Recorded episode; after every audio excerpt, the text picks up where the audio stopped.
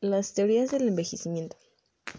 Para iniciar, el envejecimiento es el conjunto de modificaciones morfológicas y fisiológicas que tienen este lugar paulatino y gradualmente a lo largo de la vida. Estas teorías se dividen en tres, las sociológicas, las psicológicas y las biológicas. Para iniciar, vamos con las teorías sociológicas, entre las que encontramos a la teoría del desligamiento. Bueno, esta teoría eh, fue propuesta en 1961 y se refiere a que el, adulto mayor disminuye su interacción social. Eh, siguiente tenemos a la teoría de la actividad que fue propuesta en 1953 y se refiere a que la pérdida de la actividad contribuye a una disminución de la funcionalidad del adulto mayor.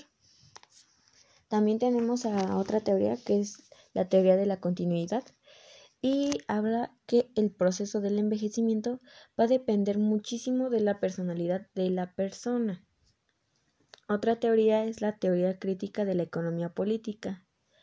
Y bueno, los problemas están relacionados con los resultados de las prácticas sociales que tuvieron estos adultos mayores a lo largo de su vida. Otra es la teoría de la modernización. Bueno, esta teoría se caracteriza por aportar socialmente, apartar socialmente al adulto mayor.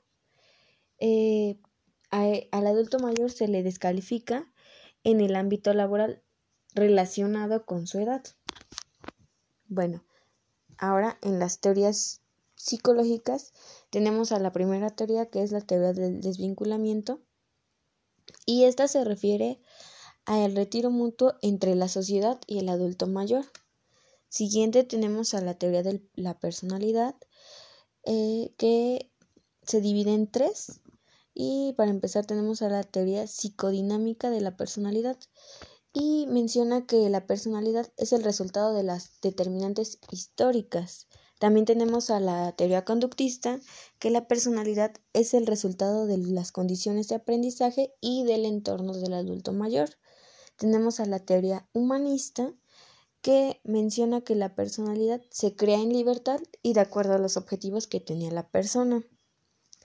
Otra teoría es la teoría del proceso, que menciona que el adulto mayor puede causar por puede cursar por eh, un proceso maduro, pasivo, defensivo, colérico o autoagresivo. Y para finalizar tenemos a la teoría de la subcultura. Menciona que el adulto mayor necesita mantener una autoestima positivo para convivir en la sociedad. Ahora continuamos con las teorías biológicas. Bueno, vamos a tener la teoría inmunológica. Menciona que con la edad el sistema inmune se vuelve menos eficiente en la defensa de las enfermedades. Otra teoría es la teoría de la mutagénesis intrínseca, que menciona que los cambios en la estructura del ADN van a estar relacionados con la mutagénesis. También tenemos a la teoría del envejecimiento celular y menciona que el envejecimiento es el resultado de la muerte de un creciente número de células del cuerpo. También tenemos a la teoría neuroendocrina que nos menciona que los cambios funcionales en las neuronas van a estar asociados con las hormonas.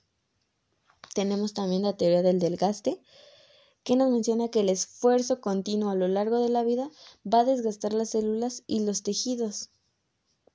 La teoría del desecho nos menciona que la acumulación de cuerpos en el interior de la célula pueden perjudicar a la célula misma tenemos la teoría de la mutación somática, que la causa principal celular del envejecimiento es la inestabilidad del genoma mitocondrial, que podemos encontrar la sordera, la ceguera y la demencia.